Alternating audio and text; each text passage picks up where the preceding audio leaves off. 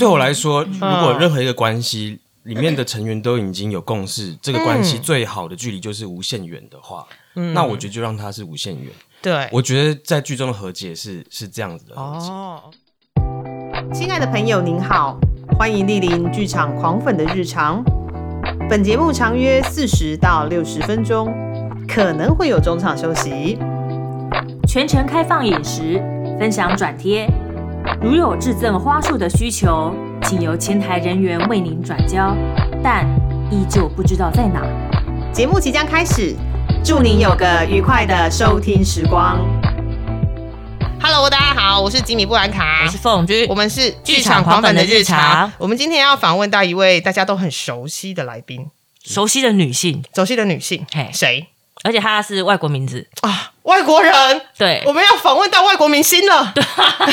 外国明星是吗？对我们今天要访问一位安妮女士。啊，安妮女士，那安妮是哪位安妮？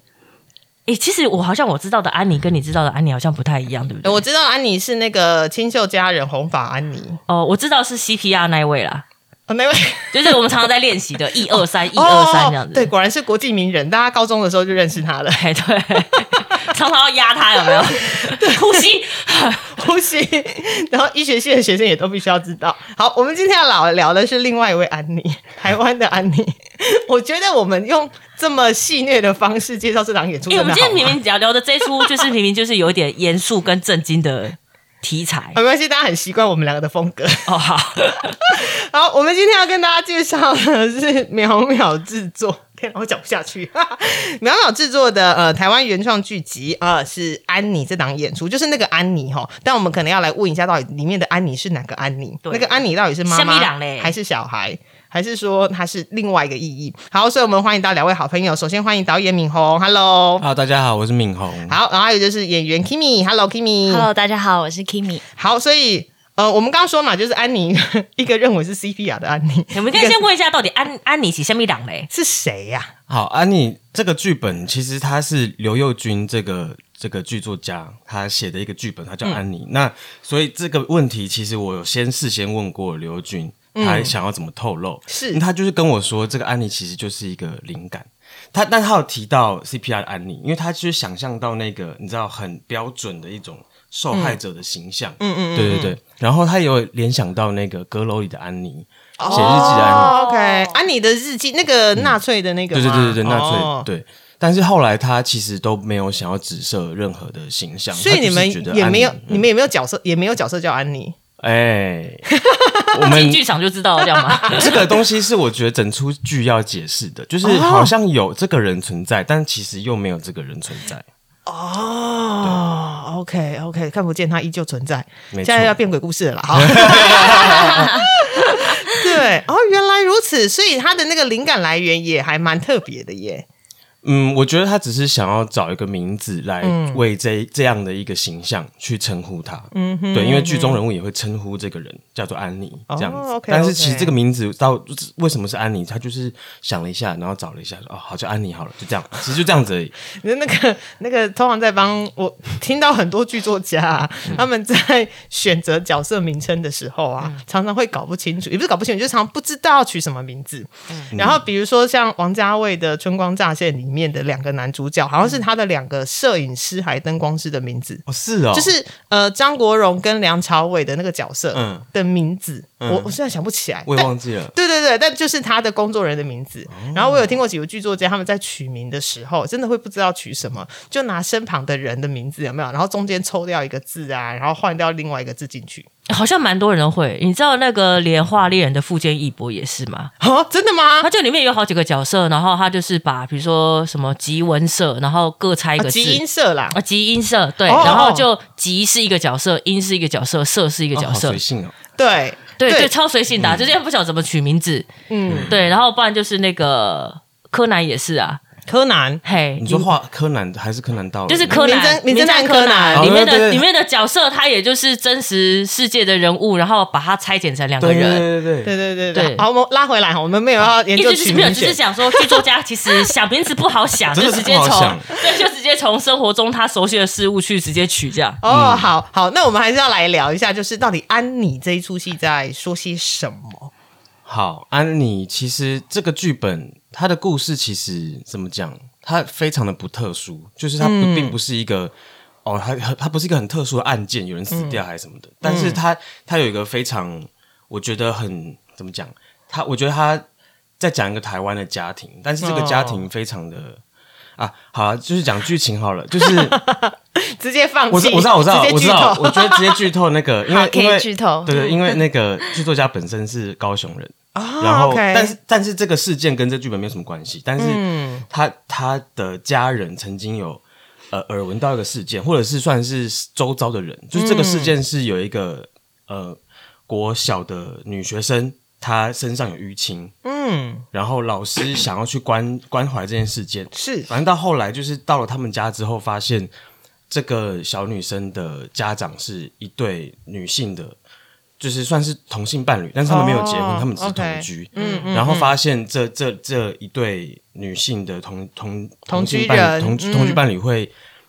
会家暴对，会打小孩，所以，哦然后他们再慢慢的去关怀，发现他们的管教方式其实跟我们印象当中的那种，呃，多元成家的家庭或者是同性伴侣很不一样。因为通通常我们在接受这个概念，通通常我们知道说，哦，台湾开始会有人就是以同性的方式组成家庭，嗯，我们可能会有一个想象是，哇，他们应该思想上比较开放吧，或者是他们在小孩教养上会比较比较多下一点功课或是什么的。对，因为自己就没有办法，同性间没有办法生小孩，所以他当有小孩的时候，应该会理所当然的，好像会要更呵护他对。的那种概念。对，然后结结果发现这个案例，就是基本上他们就是在实现一个传统的家庭的框架，嗯。有点家父长家父兄长式的这种直接教养下来。嗯，对，所以过去他们可能受到家暴的这个教养习惯，就直接再传承给这个小女童。对，哦，OK，然后这让这个剧作家觉得，嗯，呃，很多关于家庭的问题，好像不能单从法律解决。比如说，呃，同志婚姻基呃某种程度上合法了，嗯，它是一种法律问题，它某法律法律层面被解决。可是关于他的家庭问题，好像是没有办法那么快得到回应的。嗯对，OK，只能说法律它真的是规范的最基本的部分而已。嗯嗯嗯那你那些在情感的延伸方面，真的，比如你需要学习，或是需要更多的了解跟理解啦。嗯嗯对，所以回到安妮这个剧本，它就是怎么讲？它架空了一个家庭，然后但是用了这样的这个事件里面的设定，嗯，类似的设定，然后去想象，如果这个小女孩长大了，嗯，她已经读书了，成年，然后知道为自己的的想法去去论述、去说话的时候，她已经有自己的想法的靠山的时候，她会怎么来回应她的家长？嗯，对，然后我们透过这个对话，这个剧中的对话，去了解这个家庭的故事，以及这个家庭产生的的背景是什么。哦，哎，那其实因为你如果去看制作的内容啊，只有两个演员呢，嗯一个是文员，然后另外一个就就是今天来的 Kimi，、Yes 所以来问一下 Kimi 你到底是饰演哪一个角色啊？啊、我饰演的这个角色呢，他没有名字，在他没有剧名字中对，你看这剧作家很懒得取名字，立刻说中，好没有？那就是他在剧本里面，我这个角色就叫女人。啊她就叫女人，对，那另一个角色就是雅芬，就是女人的养女。哦对，OK，没错。然后呃，我自己是在看这剧本的时候，我是觉得女人特特别不取名字非常有意思，嗯。因为我觉得就是因为人这一生就是你需要扮演非常多的角色，你、对你可能是扮演你在学校呃这个角色他在学校是扮演老师，然后在家庭里面他就扮演一个母亲，嗯。对，然后他在他原生家庭还要扮演他的是一个女儿，或是他是老大，所以他在原生家庭是扮演一个需要照顾，就是下下下面的兄弟姐妹，他可能又要呃带母职或带父职，嗯，对，然后我就觉得其实，所以我觉得他其实如果没有没有让这个角色有名字，他是非常有意思的，嗯。对。OK，那我所以文远有一点呃，某种程度上算是你的女儿。对，养女，养女对。哦，但感觉好像这两个人的年龄 maybe 也没有差距很大。是是没有差距很大，就是他是离家然后再回来的，之类的吗？对，然后也不晓得，然后女人的另可能另外一半，或者是说那个家庭中就只剩他们两个，哦，因为我在看故事的时候，我都一直在想说，到底是谁离家，谁回来，然后他回来看的的的那个人，他又是谁？到底是妈妈呢，还是说其实其实只是不小心跑来占据房子的流浪汉？没有，对不对？房子很久没有人住啦，然后就会有人莫名闯进来，有没有说？不定两个人都离家过啊。哦，对对，然后相邀某个时间一起回来，相邀，对，相邀某个时间一起回来，对，而且啊，因为呃，整个安妮的制作上面有一句非常赶得上近年趋势的一个 slogan，就是绘制一幅台湾情勒风情画。哎，情勒这个词现在很红哎，对啊，情勒就情绪勒索，情绪勒索，然后再加上情绪勒索，也是这几年大家在讨论心理健康层面上面一个很重要的词儿。而且我觉得华人社会特别容易有情勒，非常容易。对，两位怎么看？看呃，不，应该是说两位怎么看待情绪勒索这件事情？而且就刚好又呃，在这一次的演出中冠上情绪勒索这这个词儿。所以演出之前先访问一下周少卿朋友，说：“哎，我最近要演出跟情乐有相关的，你们要提供一些灵感呐。”然后亲朋好友各种就是哦，最近就前一阵子，嘿，然后想明年过年的时候啊，又要发生什么事情了。而且我觉得最呃最恐怖的是，有时候身在情绪勒索的氛围里面，你会自己不知道。是没错，对，所以我可以来聊聊这一块关于情绪勒索，以及自己这一次要做一个跟哎好像跟情勒有关的作品。对，哎，我应该先我先承认这个这个 slogan 是我想的。哎，对对对，但是但是情绪勒索这个词算是右军在写这个本的时候的一个算是很核心的策略。嗯，就是我觉得，因为因为情绪勒索这个词在我们这一代就是。他刚背出来，就是算是描述心理健康的一一个一个用词嘛。那刚好也变成是我们终于可以去描述我们在跟我们的长辈之间的相处之下，收到收到的那个东西是什么。嗯，终于有这个词可以去描述，就那个不舒服的感觉，但又要照做。到底我被用什么策略给教养了啊？什么才变成我今天这样？以及我跟我家人之间的关系？对，所以所以可能是因为这样，呃，右军在写这个本的时候才用这个。用这个观念去处理呃女人跟雅芬以及反正就是他们之间的那种代代世代之间的那种关系。嗯哼，我我有一个有很有趣的事情是，就是这这几年不是在在在讲心理健康的时候，有时候会回溯到原生家庭嘛，就原生家庭这个东西也变得很很夯，这个这个概念，对对。然后有一次我回家。的时候，然后我妈就跟我讲，就跟我分享说，为什么什么事都要扯到原生家庭啊？她就觉得自己很衰，对，就什么都我教的不好吗？对啊，然后我就还要试图跟她解释说，不是你的问题，嗯，对对，有些东西就是在发生的时候，那可能是你承袭下来的，然后你也教给你的小孩，那反正反反正每一代每一代你都会发现上一代的问题。反正就是，这就是社会进步一种方式，所以不要那么走心。有啊，就跟为什么也都是东方国家比较容易有婆媳问题，就是他就是被这样对待，所以他也会认为说他这样的方式去对待下一代好像是 OK 的。嗯，对，而且我我因为那个词什么媳妇熬成婆这件事情，也是某一种程度，它就是情绪勒索的代表词啊，有没有？反那个意那个意涵啦，对啊啊，那那个 Kimi 你怎么自己看？有关于情绪的吗？而且你要演那个女人，对呀，没错，就是非常的痛苦。每次你你是接到时候就想说，哎，我好像有些参考对象啊，参考对象好多，应该要选哪一个？然后上场前要先武装自己，有没有？没错，没错。其实这可以讲嘛，就是你要讲什么你就讲，就是我们没有要剪了，先说。就其实当初要接这出戏，就是我心里是慢慢的抗拒。哦，对，因为我们现在要讲的原生家庭，就是因为我我。我所处在的原生家庭就是，呃，我爸爸妈妈其实是就是离婚状态，然后我爸爸妈妈在家庭，他们两个都是相对都两个人都很强势，嗯，对，所以就是。在家里，你就必须要做一个可能乖小孩，然后要察言观色，然后要非常的去体贴他们的可能突然一秒暴怒的情绪，或者是他们婚姻的一些破裂的那个状态。对，然后 我其实这一次参考的对象是我的爸爸。嗯，对，因为我的爸爸他其实长期就是有躁郁症的困扰，然后他也被诊断出有那个夸大妄想症。嗯嗯嗯，对对对，然后。呃，就在成长的过程，就是我爸就是一个 情勒高手，这样，因为很华人社会很多啦，对，非常。但但我就是其实有发现，他们在情勒的时候，他们是没有意识的，嗯，他们只是照着他们自己就是理想中的状态，就是他觉得这个家要达成什么目标，然后他想要达成什么样的目标，然后去就是跟你去做一些互动。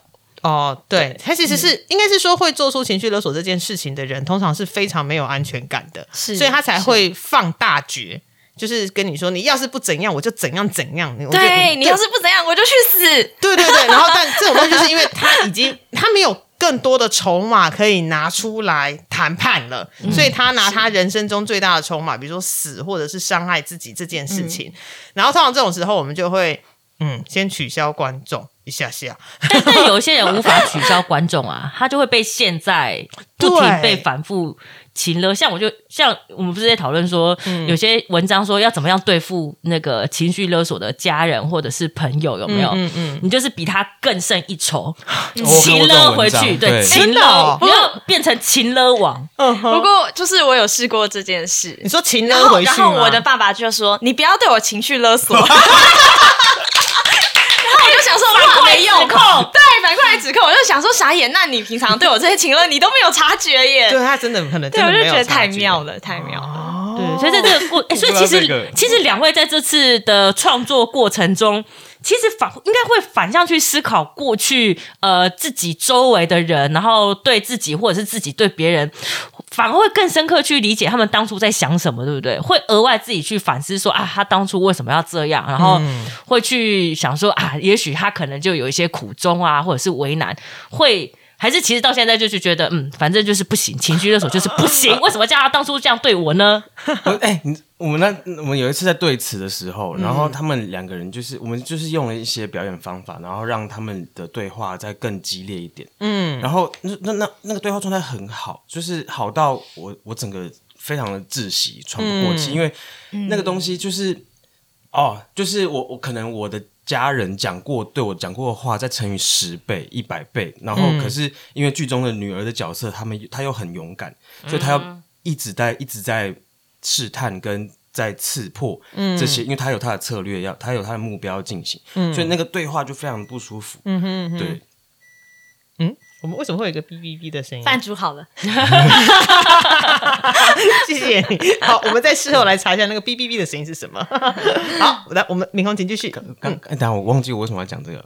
哦啊，你就是呃刺破刺破试探，对对话非常的激烈，就是要，然后女儿又很坚强，想要持续往前。嗯，对对对，然后就会回想到你之前的一些什么状况嘛？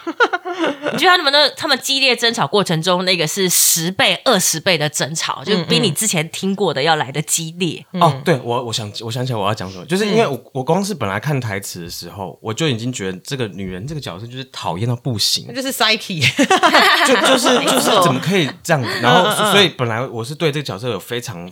非常抗拒，非常有负面印象，但是我会知道说、啊，处理角色你不能这样，就是对，所以我在想，应该这个这个感动感触最多的应该是 Kimi，就是嗯，因为因为我们在排练过程中不停的去试图要同理女人这个角色，然后也才慢慢去了解她的背景是什么，嗯，以至于她今天会使用这些策略，嗯。去教养孩子，嗯哼，对，然后也就慢慢觉得哇，这样子的角色其实很难耶。就是因为如果说我们现实生活中真真的有这样的人处在这样非常极端高压跟矛盾的状态的话，他的生存本身就是一个很困难的事情。然后尤其他本人又无法意识到这件事，对就他无法解决自己这件事。嗯哼，对啊，我会发现，就是情了的 的人，他们通常就是对于人跟人，就是特别是家人之间的界限，他们是没有办法去抓到的，就是他嗯会就是突破你的界限，然后去侵犯到个人的，就是的呃，可能心理啊，他可能会认为是家人，所以更能够理解你，所以他就会嗯再更进一步。然后，但是如果碰到陌生人，应该也不是说陌生人啊，非家人，就是外头的人，我们就会知道说，哦，那个界限就是还是存在。是对，所以为什么大家都是对家人的相处上面都会比较直接？哦很妙是像之前不是不是那个沙特的名言叫“他人即地狱”嘛，对。然后后面就有人就是直接改说“家人即地狱”，所以 感觉上是这样子。而且你知道，诶，之前文章说，其实大家都想说，面对秦勒就是要取消观众嘛，就不要理他。但是很厉害的秦勒王，嗯，就是你取消观众没有用哦。你不理他，他就说你再不理我，你再不理我就要干嘛了？你现在，然后或者是说我我想要取消观众，比如走出家门不理，他说你现在敢走出去，嗯，你再不理我，你再走出去的话，我就要怎么样？啊，那所以我就走出去啊。嘿，他他就会他就会死扒着你说你敢走出去就怎么样。那你你要不要一起跟我走出去？换个方式有对，没有那是另外一个回应 回回应会是可以这样做的。哦所以其实整出作品它会偏向是写实的风格嘛。嗯，偏向写实的风格嗯，对对，而且我一直觉得他们两个台词应该好多哦，嘿嘿，对不对？你这个嘿嘿是 满贝加油啊！满满满满的满满的台词。对啊对，，所以有会希望说他这个作品最后面会是呃，比如说整体还是可能会，比如说对话很尖锐啊，然后风格很沉重，但是最后面的走向会是、会有希大家有希望吗比？如说走向温馨，或者说啊，最后面有个内心的和解，或者是疗愈，之类的吗？我会觉得，那就让得，他尖锐到底吧。然后大家愤怒的走出剧场。我我会觉得那个。这这，但是这跟我个人价值观有关，就是我会觉我我会觉得在这剧中里面的两个人已经和解了，但是他们的和解的结果是是可能就是再也不要这个关系了，类似像这样的、的结，哎，但但但我必须说，我不觉得，我应该是说，我不觉得这件事情不好。对对对，对，是的，是，我觉得这件事情很重要。很多人都认为说，你身为家人，你就是要手牵手，然后开开心心的到最后。但是身身为家人，就是血缘上面有关系而已。说实话，你会不会不合？很有可能啊。对，对我来说，如果任何一个关系里面的成员都已经有共识，这个关系最好的距离就是无限远的话，那我觉得就让它是无限远。对，我觉得在剧中的和解是是这样子的和解。哦，OK，，对，虽然看起来有点有点小小悲伤，但是我自己觉得这是我给想要给观众的一个希望，因为我觉得重点还是你要去勇敢对话。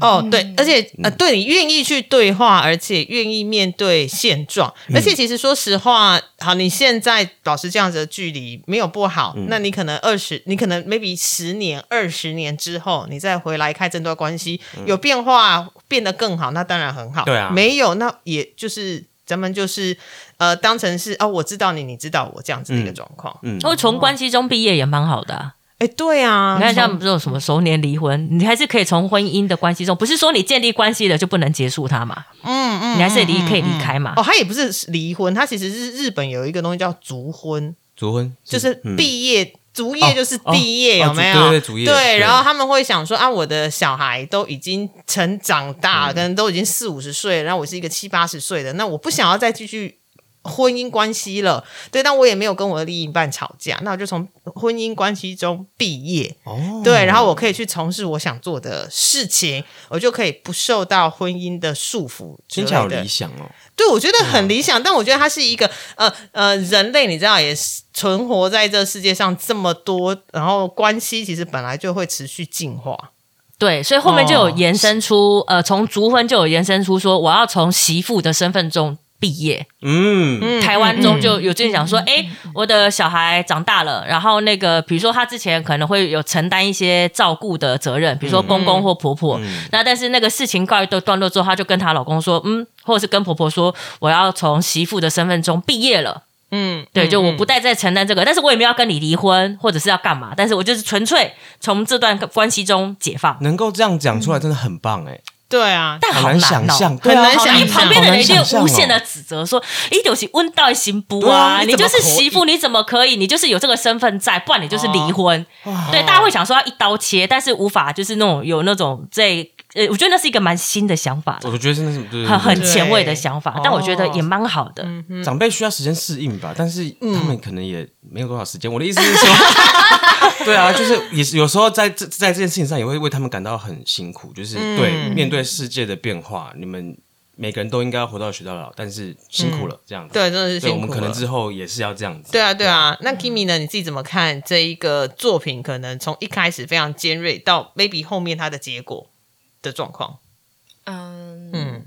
我自己觉得是，嗯、因为女人她就是代表一个旧世代的，嗯。就是对于孩子的那种期待，嗯嗯嗯，对，然后所以其实她就也反映了，就其实就是父母，就是我们这一代，就可能父母对我们的那些期待啊，嗯，期就是待跟掌控，对，然后因为你有期待，你就会有失望，因为你的小孩不可能照着你的想法，就是完全你想象的那个模子这样刻出来。嗯嗯嗯，就是其实他们完全忽略了，就是哎，一个你的小孩虽然是你的小孩，但他也是一个独立的个个体，他有他的想法，他有他的他想做的事情，可能跟你差的十万八千里。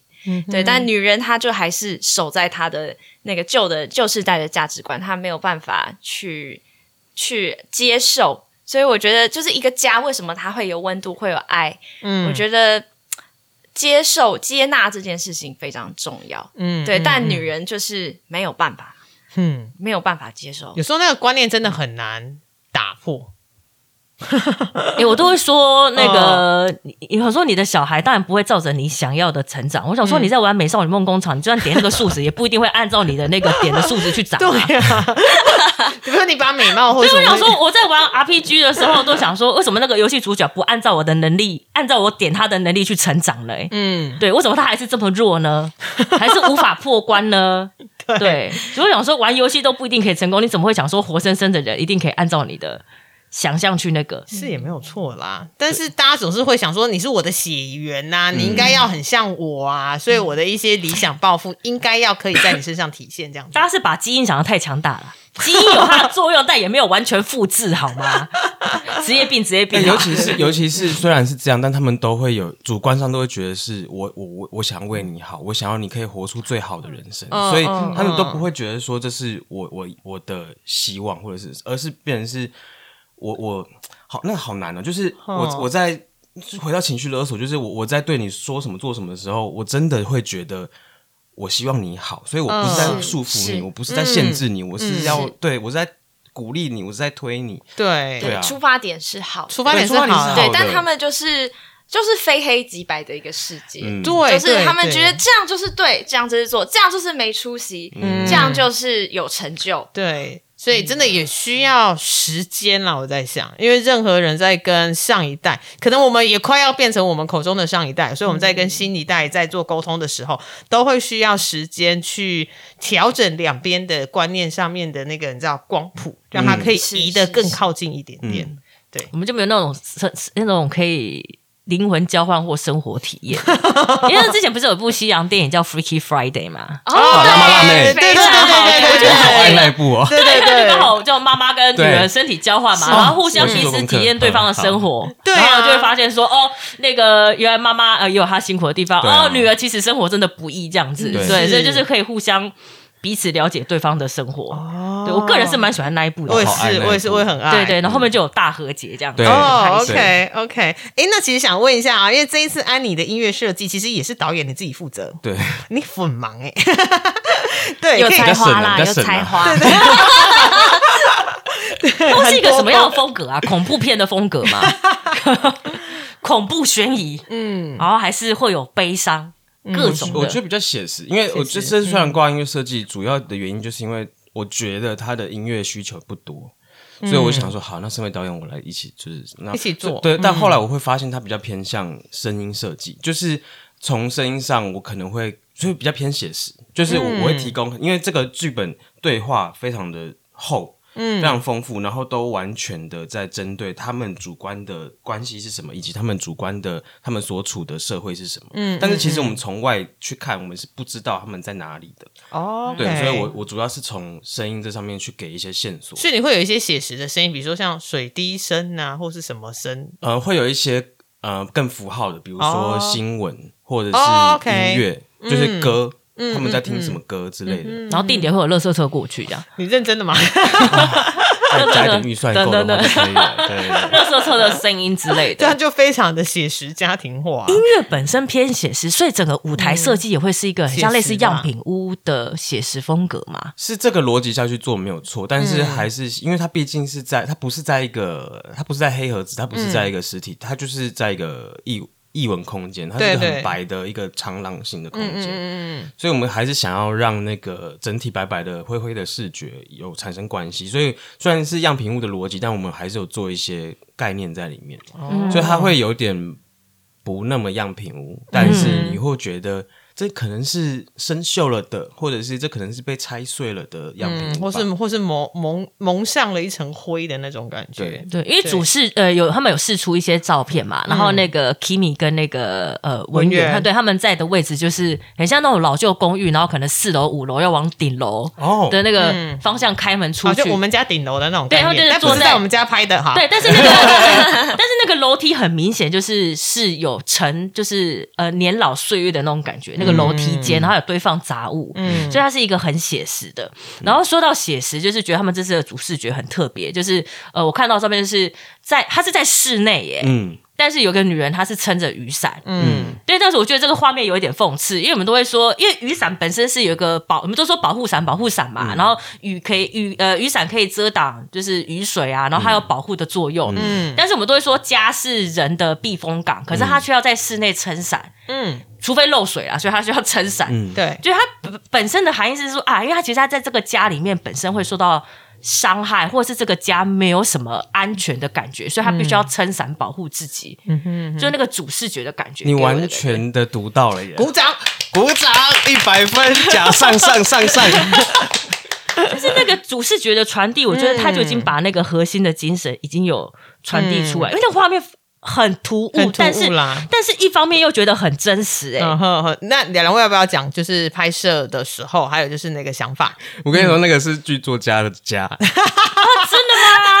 没有啦，那那乐色不是他们的一般乐色，他们是因为我们之前前几，因为那是在中秋节过后拍的，嗯，所以他们家有很多那种中秋烤肉的乐色 还没有处理，因为很大量，那不是他们的问题，真的不是他们的问题，就是因为乐色太多了，因为我们很十几、二十、三十几人去他家玩，嗯嗯嗯，对，所以刚好就想说，那我也没钱拍什么照，那你去你家拍照好了，然后、嗯哦，你厨房好乱了，那来拍一张好了，就这样，对。哦，OK，对，然后然后有把伞，然后就在撑，就是完全是一个灵机一动，就想说撑个伞，好蛮看起来蛮酷的。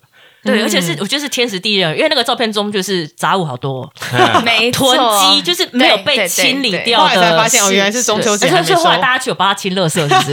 就没有啊，没 有没有，怎么会让他继续是我们工作堆积在人那里。对，拍完就走了，有没有？拍完就走了。对，反正他也是剧作家，他也要对这个戏负责嘛。对对啊，我们那时候还嗯还说，就哎，我们就在这里排练呐，因为女人就是有囤积症，对对哦对，因为就是你刚刚说，就是对她她是囤积非常多的垃圾，就是所以那是实体我们眼睛看得到，但是心理上的那些垃圾，就它是有也没有囤清除不掉的东西老旧的东西，也是反映她的一个心理心状态。状态你你刚刚说家就像是一个避风港，这句话确实有出现在剧本剧本里面，可是他也对这句话有很多批判。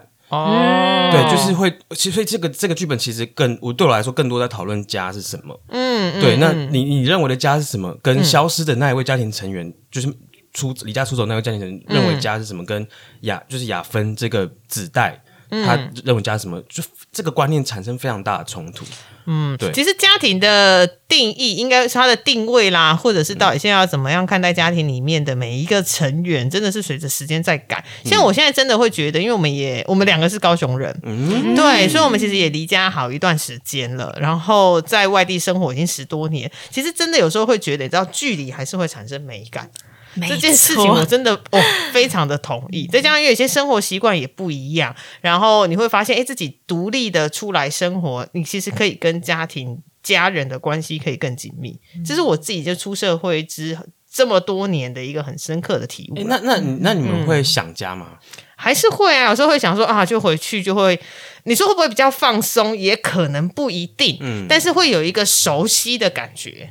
嗯，对对，那当然就是在家，比如说爸妈都会帮你把事情弄得好好的，对啊，你就不用自己煮饭，不用自己去买菜或什么之类的，然后衣服就都都丢进洗衣机，噗噗，就是也都很方便。但那个那个是额外的，但我觉得最重要的是那个熟悉感。但那个熟悉感，你说我有没有办法持续一个月、两个月，还真的很难呢、因为一定会吵架。